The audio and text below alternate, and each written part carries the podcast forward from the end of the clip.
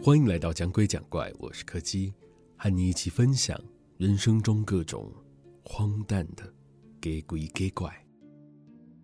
今天要讲的是一个和打工有关的故事。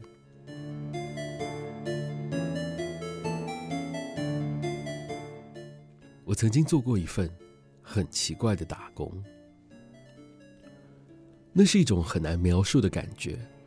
所有东西乍看之下都很正常，但是很多细节却都透露着不合常理的地方。按照装潢陈设和里面的资料来看，这里应该是一间专攻考古学的研究室。而我们接收到的任务也非常的简单，就是负责将所有的照片资料整理好，并且建档。就像我说的，工作内容本身并没有什么不正常。而且时薪还给的很高，但就是隐约觉得好像有哪里不太对。首先是前来打工的人数似乎有点太多了，在我们工作的地方总共有六间跟大型教室差不多大小的空间，里面全都坐满了人，正在整理着电脑荧幕上的资料。如果只是做这种文书处理的工作，真的会需要这么多人吗？而且所有人的工作都是简单到不可思议的地步。一部分的人负责把照片按照拍摄的地区分配好，接着交给下一区的人，让他们把照片裁切成九块。最后一区的人则是按照分割完之后的照片里出现的物件来做分类和命名。而在每个人的座位上都有一张清单。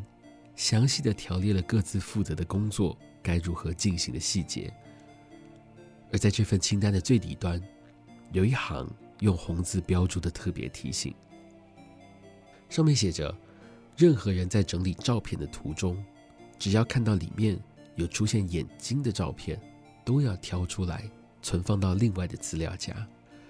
除了提早完成工作的人可以先离开之外，挑完五十张眼睛照片的人也可以提早离开，薪水将会以完整的时数来计算。我不知道其他人是怎么想的，但我总觉得这个研究室派给我们的工作，应该是具有很高、很高的危险性。而事实显然也是如此。我只做了大概一个半月的时间，这个工作项目就因为发生意外而被取消了。我还记得出事的那个女生，是跟着她的男朋友一起来的，就坐在我的斜前方。那天才刚过完中午不久，那个女生的工作似乎就已经完成了，应该是运气好，应该是运气好，由她负责整理的资料夹里面有大量拍到眼睛的照片吧。从我的眼角余光可以瞄到，她早早就把电脑的视窗全都关掉，开始认真的划着手机。看来是想等着男朋友一起下班离开。大概过了十几分钟，等到我再次抬起头来的时候，只见那个女生竟然又重新把工作的资料夹打了开来，继续进行整理。我是觉得有点奇怪啦，难道是她嫌滑手机太无聊了，所以宁可继续工作吗？而且感觉起来，她的脸色好像稍微有点不太对。但我当时也没有多想什么，就把视线重新拉回来，继续专注于手上的工作。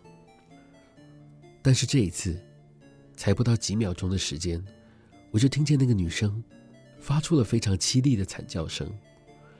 当我朝她的方向看过去时，只见她的双手正紧紧地捂着自己的眼睛，但是鲜血还是不停地从她的指缝间流出。正当所有人都被吓得愣在原地的时候，研究室的工作人员非常迅速的冲了进来，就像是早有预备一样。他们很快的用担架将他抬了出去，连同他的个人物品，还有那台使用的电脑也都一并搬了出去。后续的环境也非常迅速的就被整理回了原状。而那一天的工作就在这样的混乱之中提早结束了。当天晚上回去之后，我就接到了通知的信件，说这项工作被暂时取消了。原先谈好的薪水依然会按照做完的时数照常的发出，后续这个项目如果有再重启的话，会再另外通知我们。虽然后续我就再也没有接过这个研究室的通知了，但即使有，我想我也不敢再回去了。